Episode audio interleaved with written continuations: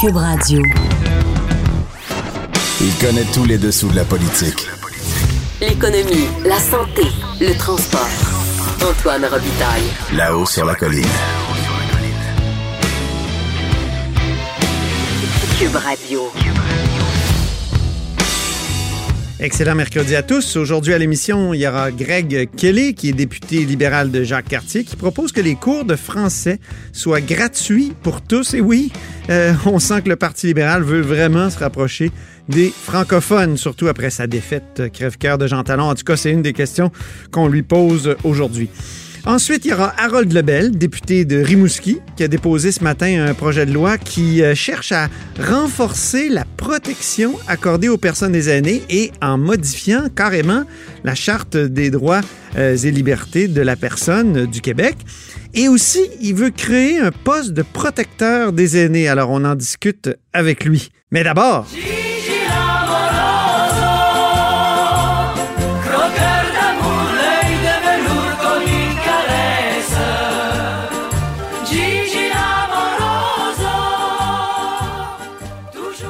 Bonjour Jean-François Gibault.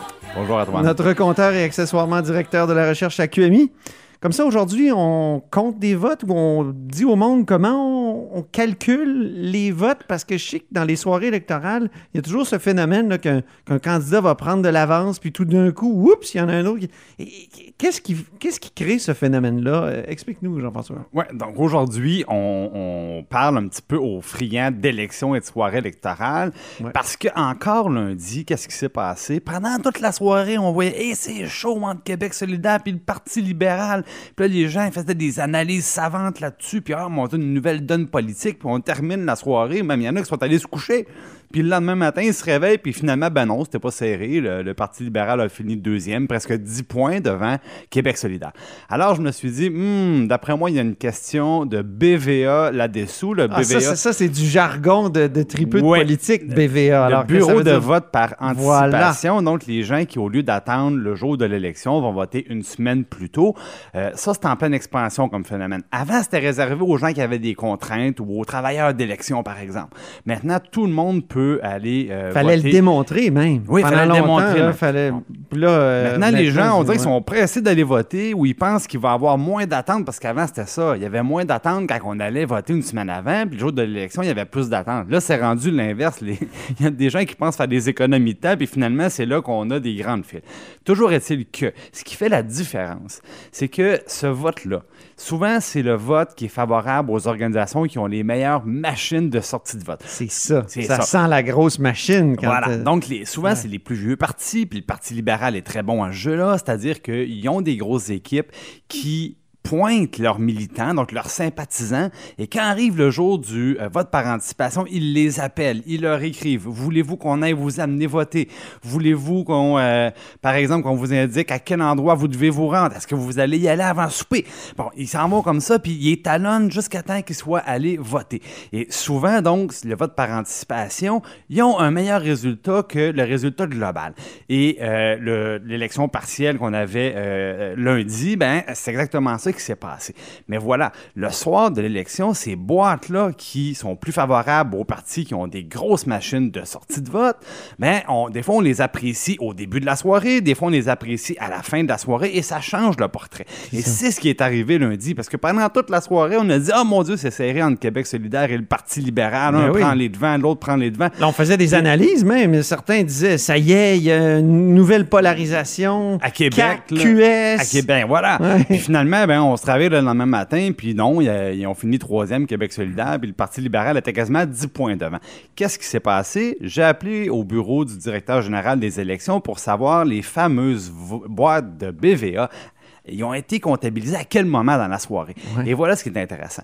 Là, on me dit qu'il y a un système qui s'applique aux élections générales et il y a un système qui s'applique aux élections partielles. Ah bon? Donc, les deux dernières élections générales, on permet aux directeurs de scrutin, ça c'est les responsables du vote dans chaque comté, de faire le dépouillement des boîtes du bureau de vote par anticipation avant la fermeture des bureaux de vote le jour de l'élection.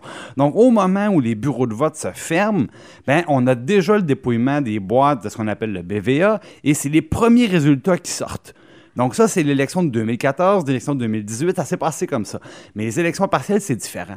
Parce que les boîtes sont dépouillées en même temps que les autres, mais souvent, les boîtes de BVA sont plus remplies. Pourquoi? Ah. Parce que... Ils sont euh, pleines à craquer. le jour J, là, dans, dans ce qu'on appelle un pôle, un pôle, c'est donc un- un- une boîte de vote, il ne peut pas y avoir plus que 425 euh, votes d'enregistrés. Donc, au maximum, il y a 425, 425 petits papiers à compter. Tandis que dans une boîte de BVA, il peut y en avoir jusqu'à 600.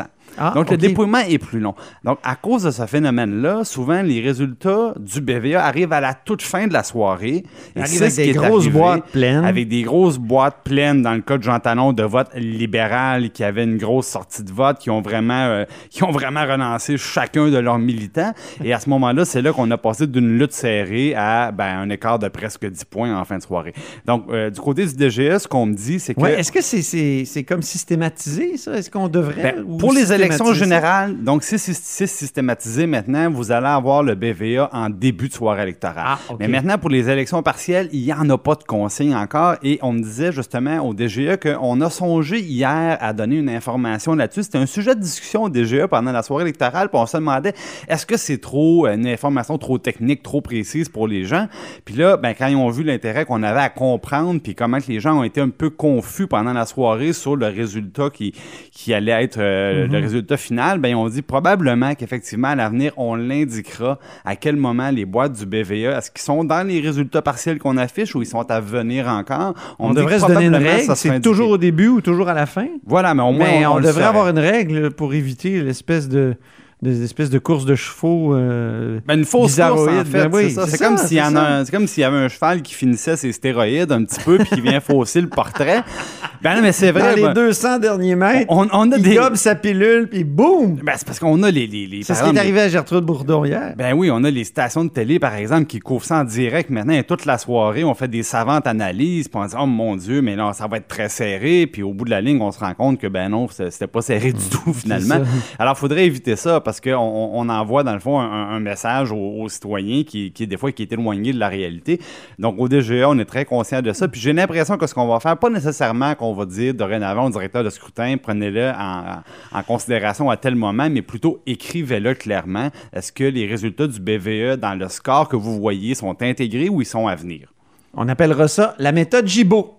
Ah, ben, je sais pas si ça serait la méthode Gibault, mais ça serait C'est préférable. un peu, c'est un peu ta proposition euh, et on le prend bien en note. Merci beaucoup. Merci beaucoup, Jean-François Gibault, notre compteur et accessoirement directeur de la recherche à QMI.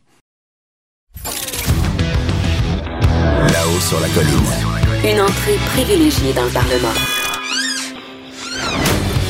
Cube Radio. Proposition intéressante ce matin de Greg Kelly, député de Jacques Cartier. Dans Jacques Cartier, il y a une dynastie. Comme on sait, les Kelly sont députés de père en fils. Et donc, Greg Kelly est avec moi dans une salle au Parlement. Bonjour. Bonjour. Proposition intéressante, je disais, pour rendre le tout cours de français donc euh, gratuit, c'est ça? C'est exactement ça. Euh, je pense vraiment euh, d'un jeune étudiant qui vient de Toronto pour étudier ici, puis après quatre ans, après qu'ils ont terminé leur bac, il dit Je veux rester, mais mon français est vraiment limité. Puis il quitte. Je pense que le Québec perd le talent. Puis le Québec doit faire plus pour offrir quelqu'un comme ça, un étudiant comme ça, euh, des cours gratuits en, en- français. Je pense que c'est- une bonne chose. C'est une façon d'avoir une discussion autour de la langue française qui est positive. Et oui, je regarde l'exemple de la communauté de l'expression anglaise partout sur le territoire du Québec. Il y a vraiment une demande pour ça. Des gens veulent apprendre le français, veulent améliorer leur français. Des fois, c'est une question d'emploi. Euh, des, des fois, c'est une question de mieux vivre ensemble. Alors, je pense que c'est une façon pour le gouvernement de faire une modification à la charte de la langue française qui donne un droit à tout le monde. Euh, ça, inclut des francophones et quand même des allophones qui, veulent améliorer leur français. Euh, c'est là pour tout le monde. euh, et, comme je dis, je pense que c'est une, une projet de loi positive pour le Québec. Parce que ça a été négatif jusqu'à maintenant. Pourquoi vous insistez sur l'aspect euh, positif euh, de la chose? Bien, des fois, concernant la langue française des gens, et je vais parler plus pour la communauté anglophone, c'est toujours franco contre anglo. Et, et j'aime pas ça. Euh, c'est important de toujours rappeler quand même dans la charte de la langue française, il y a des droits pour la communauté anglophone. Si on regarde l'accès à la justice dans la langue anglaise, c'est inscrit dans la charte. Euh, alors, il y a des éléments positifs. C'est un projet de loi pour le vivre ensemble. Mais des fois, certains débats sur la langue sont différents. Euh, et moi, je veux dire, je pense que tout le monde est d'accord qu'il faut pas juste protéger la langue, mais faire la promotion de la langue et améliorer la qualité du français sur le territoire du Québec. Alors ça, c'est un projet de loi avec une proposition qui, je pense, répond à certains des besoins. Et comme je dis, il y a des anglophones qui sont des aînés, il y a des anglophones qui sont plus jeunes, qui veulent avoir cet accès-là. Alors pourquoi pas rendre l'enseignement puis les cours en français gratuits à tout le monde au Québec? Et, comment se présente votre projet de loi? Décrivez-le nous euh, dans le détail. Qu'est-ce que ça veut dire exactement changer la, loi 101, la charte de la langue française, pour euh, offrir ce type de service? Bien, encore, je pense que, le message, c'est une chose que tout le monde peut regarder vers la charte puis dire, il y a un droit, je sais, concernant les courses de français qui, qui est gratuit. Ça existe, ça applique pour tout le monde. Je pense que ça, c'est quelque chose qui est important parce que c'est sûr, les lois appliquent à tout le monde, mais c'est un ajout à notre charte de la langue française. Euh, puis encore, je sais que des fois c'est un tabou, tabou de parler de la modification de la charte de la langue française, mais, mais là, je dis, comme je dis, c'est une, une, proposition concrète et positive pour le Québec. OK. Alors, euh, dans, la, la, loi fait simplement dire c'est un droit. Ça devient un droit d'avoir des cours en français. C'est tout? Exactement. Puis il y a aussi une autre clause qui ça, dit que c'est le gouvernement qui va réglementer, décréter comment ça va marcher, comment le gouvernement va livrer le droit dans ce sens-là, que c'est pas un bar ouvert. Dans on ne veut pas juste donner tout le monde l'argent pour aller chercher des cours. Non, ça doit être bien encadré dans une politique. Et je pense qu'un problème présentement au sein de notre gouvernement, les services et la formation et l'enseignement en français vient des différents ministères. Il y a une petite formation qui existe à Emploi Québec. C'est sûr avec éducation, il y a une place là. Il y a les sommes dans l'immigration avec la francisation. Alors, c'est un petit peu partout et les gens disent, j'allais où exactement d'avoir une formation en français? Euh, et je pense que c'est important pour le gouvernement de regarder comment il peut centraliser ça dans la main d'un ministre. Euh, moi, je pense qu'il faut étudier la possibilité de peut-être donner ça à Emploi Québec. Mais quand même, je reste ouvert à, voir peut-être c'est mieux de faire ça euh, avec le ministre de l'Éducation et le ministère de l'Éducation. Mais quand même, comme je dis, je pense que c'est un problème. Le moment qu'on a plusieurs ministères impliqués dans un dossier, des gens deviennent un peu partout dans leur démarche de trouver un service. Alors, simplifier le processus pour livrer un droit à tout le monde. J'ai remarqué tout à l'heure dans le couloir que Simon Jolin Barrette, le, ministère, le ministre euh, de l'Immigration et de la Francisation, est passé à côté de vous puis a dit Greg, on va travailler ensemble. Qu'est-ce qu'il voulait dire exactement? Ben, euh, je pense que M. Barrette euh, a a juste laissé la porte ouverte. Quand même, le gouvernement a accepté la motion. Il accepte le principe, le projet de loi. Alors, je pense, je pense que c'est un bon départ pour tout le monde. Et peut-être on peut avoir des discussions ensemble pour voir comment on peut étouffer le projet de loi. Moi, j'ai hâte d'avoir le moment où on peut étudier le projet de loi ensemble. Puis j'espère que Québec solidaire et le Parti québécois veulent participer à une commission parlementaire là-dessus. Mais je pense que c'est quelque chose qu'on peut rapidement adopter si on regarde ça ensemble comme parlementaire parce que c'est une idée et le premier ministre a dit sans Scrum, il a, dit qu'il trouve c'est une bonne idée. Vous avez l'air comme libéral qui représente finalement les anglophones, de, de, jouer la carte de, de l'ouverture à la communauté francophone après finalement la défaite de Jean Talon. Est-ce qu'il y, a évidemment une stratégie politique euh, derrière cette proposition? Um, il n'y a aucun lien avec Jean Talon parce que j'ai discuté ça avec mes collègues au début de la session, au milieu de la session. Um, et, c'est quelque chose que j'ai dit, c'est pas vraiment juste une stratégie politique, mais je pense que c'est une bonne façon d'avoir une discussion sur la langue française. Et c'est vrai que je viens d'une autre génération. Je viens de la génération où je suis enfant de la loi 101. J'ai jamais, jamais vécu un moment dans la vie que j'ai habité dans une société où on n'a pas eu la charte de langue française. Et comme je dis, je regarde ça dans la langue qu'il y a des choses positives pour la communauté, il y a des droits pour notre communauté. Alors, il faut toujours rester ouvert à ça et peut-être on peut ajouter quelque chose. Comme je dis, un droit pour tout le monde, c'est pas une mauvaise chose. Alors, oui, c'est, c'est, je pense que c'est toujours important de construire les ponts en place de faire des barrières. L'impression qu'on a, c'est que l'étudiant dont vous avez parlé tout à l'heure, euh, il peut vivre à Montréal en anglais, puis il peut se foutre du français complètement. Qu'est-ce, qu'est-ce qu'on pourrait faire pour qu'il soit comme obligé ou qui ait vraiment envie d'apprendre le français? Parce qu'actuellement, on s'entend, de plus en plus de gens à Montréal peuvent complètement vivre en anglais sans problème. Je pense que peut-être il y a certaines personnes qui peuvent, mais c'est vraiment limité. Si quelqu'un veut vraiment, vraiment vivre euh, à Montréal, au Québec, il faut maîtriser la langue française, selon moi. Là. Et ça, c'est juste une question. Euh, des gens sont tellement bilingues maintenant, quand même sur le côté francophone à Montréal. Ça, c'est juste des chiffres qui démontrent ça. Mais je pense que les gens regardent ça. Pourquoi je suis seul, comme uniquement unilingue? Je veux parler une autre langue. Je veux être capable d'exprimer en français, d'avoir un bon débat avec mes amis au bar sur les sujets importants. Alors, je pense qu'il y a vraiment une volonté, mais c'est des fois, c'est juste de donner un petit coup à ces gens-là, aller chercher des courses en français. Et maintenant que c'est gratuit, là, voici, là, c'est là pour vous. Alors, c'est un bon message pour les personnes comme ça. Et quand même pour certaines aînées qui n'ont jamais eu la chance d'apprendre le français dans leur vie, maintenant, il y a une possibilité. Vous venez de faire un point de presse avec Christine Saint-Pierre. Euh, j'ai posé la question sur euh, cette, volonté là, au NPD et au Bloc québécois à Ottawa de, faire en sorte que sur le territoire du Québec, il n'y aurait pas vraiment de loi sur les langues, officielles. Le principe qui dominerait, c'est les principes de la loi 101. Euh, ça a été proposé par Tom Mulcair dans le temps, ça a été proposé par le Bloc québécois, ils l'ont encore promis. Et, et là, j'ai compris que Mme Saint-Pierre était ouverte à cette euh, proposition-là, c'est-à-dire que le Parti libéral du Québec pourrait euh, accepter cette, ce, principe-là. Euh, Est-ce que c'est votre opinion aussi? Bien, il n'y a pas une projet de loi présentement, l'MPD ni le Bloc québécois devant le Parlement. Alors, avant de faire un commentaire, je veux laisser Mme Saint-Pierre de gérer le dossier. C'est elle qui est vraiment responsable. Alors, c'est une discussion qu'il faut avoir, mais comme je dis, c'est sûr que des deux langues, il y a deux langues officielles au Canada. Euh, puis il faut assurer que tout le monde est capable de travailler dans la fonction publique du Canada en français. Ça, c'est très important.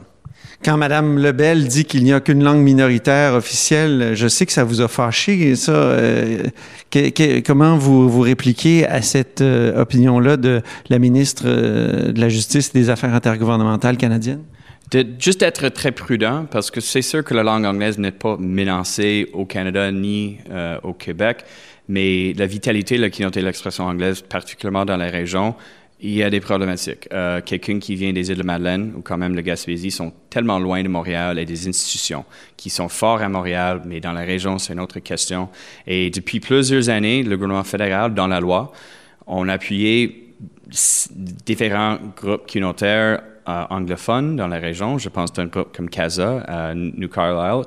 Ils ont toujours financé ces groupes-là pour livrer des services en santé, livrer des services, euh, des services sociaux, des fois faire des liens avec le gouvernement du Québec pour s'assurer que tout le monde peut avoir les services. Alors, il faut être très prudent avec ces propos comme ça. Est-ce qu'elle a été imprudente? Euh, je pense que c'était imprudent et c'était meilleur pour, pour elle peut-être de consulter avec, oui, les groupes au Québec et quand même peut-être avec le député de Saint-Rose qui est présentement en train de faire une consultation avec des gens qui croient que la loi des langues officielles du, du, Canada est très importante pour leur vitalité. Alors, je dis juste être un petit peu plus prudence, mais j'ai compris ces propos dans le sens que, oui, la réalité des, des francophones hors Québec et des anglophones, c'est pas pareil, mais quand même, on peut trouver des similarités dans certaines régions du Québec euh, et des francophones dans le reste du Canada qui vivent dans des situations très rurales.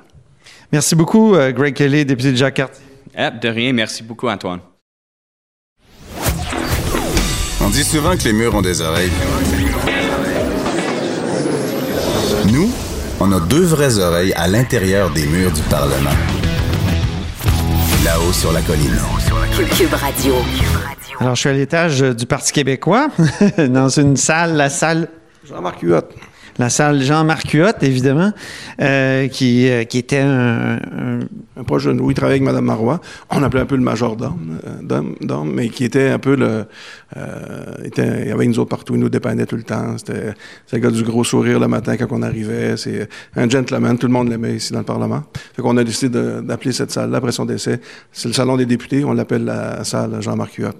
Au troisième étage, donc, à l'Assemblée nationale, et la voix que vous entendez, c'est celle de Harold Lebel, qui est député de Rimouski, qui vient de déposer ce matin le projet de loi 497 qui modifie la Charte de, des droits et libertés pour donner euh, plus de droits aux aînés. C'est ça, exactement. Hein? Ben, défendre, défendre leurs droits.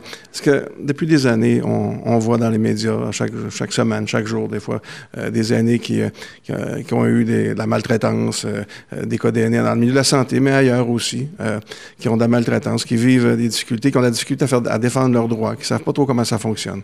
On a fait une loi pour lutter contre la maltraitance. On s'était dit qu'il y avait 17 ou 18 portes d'entrée pour un aîné pour se plaindre. C'était ben trop, on ne savait pas par où.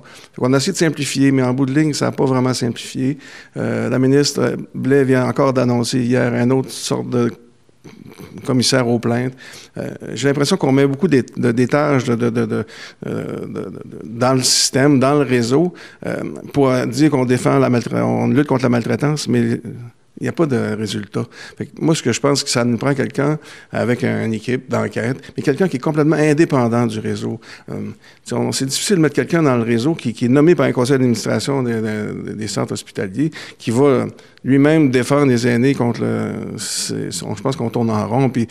Mais justement, là, le, le projet de loi qu'a déposé hier euh, la ministre Marguerite Blais, c'est un projet de loi qui crée un commissaire conseil... Euh, qui va finalement aussi protéger les aînés qui sont en CHSLD privé.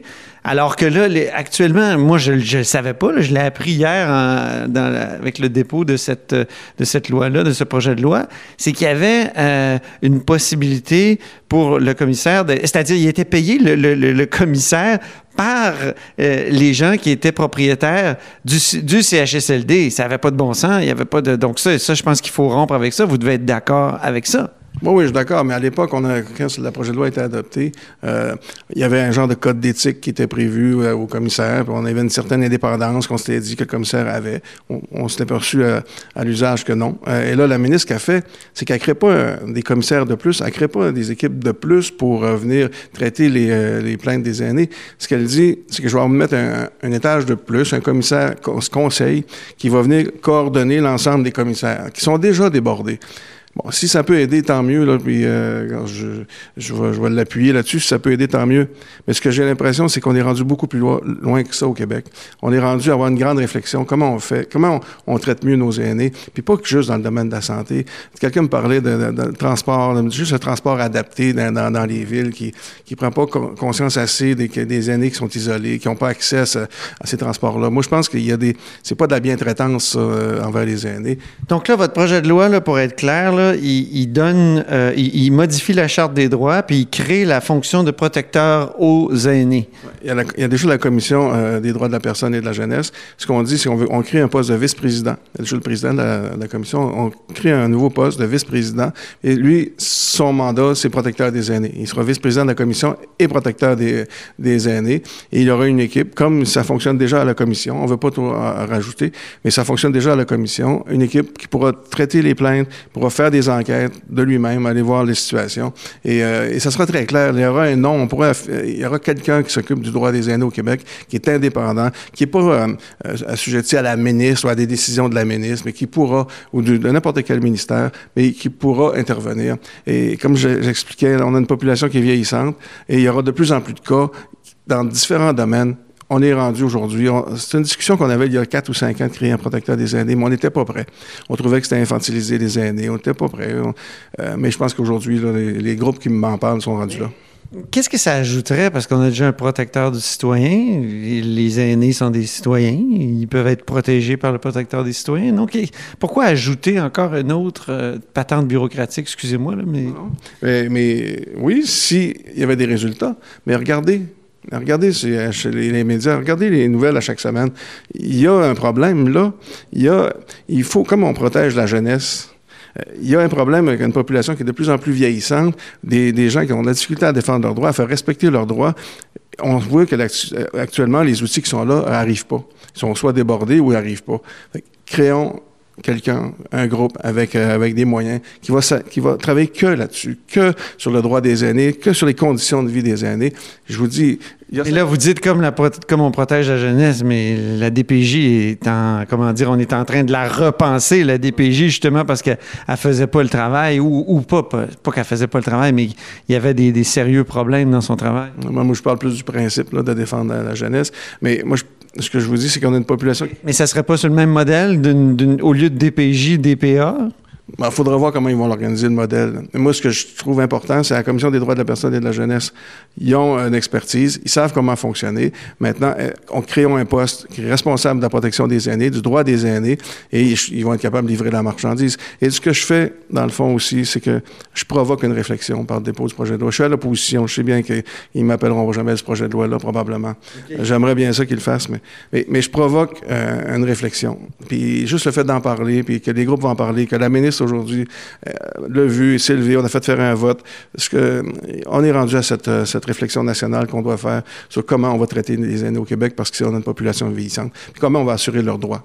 Donc, on cherche la meilleure formule, que ce soit les, les, les le, commissaire, conseil que, que Mme Blais veut créer, puis vous, c'est le protecteur aux aînés. On cherche la meilleure formule, dans le fond. On cherche la meilleure formule. Mais moi, la formule qui, qui, qui, qui est, essentielle, il faut qu'elle soit indépendante. T'sais, quand on crée des structures de, de, pour des plaintes sur un réseau, mais des gens nommés par le réseau, sont dans le réseau, euh, je suis pas sûr qu'on arrive à, des résultats. Puis il y a une forme de maltraitance qui est la maltraitance organisationnelle. Il y a la maltraitance financière, sexuelle, il y a plein de sortes de maltraitance. Mais une qui est reconnue, c'est la maltraitance organisationnelle. C'est-à-dire que l'État ne donne pas des services adéquats pour euh, qui, respectent le droit des aînés. Quand le réseau qui reçoit des plaintes fait partie de l'État, fait partie de l'organisation, ben, il peut pas intervenir là-dessus sur ce genre de maltraitance-là. Pour moi, ce qui est important, quelqu'un d'indépendant complètement, qui pourra me dire des fois même au gouvernement, dans ces situations-là, vous ne traitez pas bien les aînés, vous devez changer. Bon, ben on va suivre euh, ce débat-là, puis on va essayer de le provoquer euh, à la hausse sur la colline. Merci beaucoup, Harold Lebel. Oui, merci. À bientôt. Harold Lebel est député de Rimouski du Parti québécois.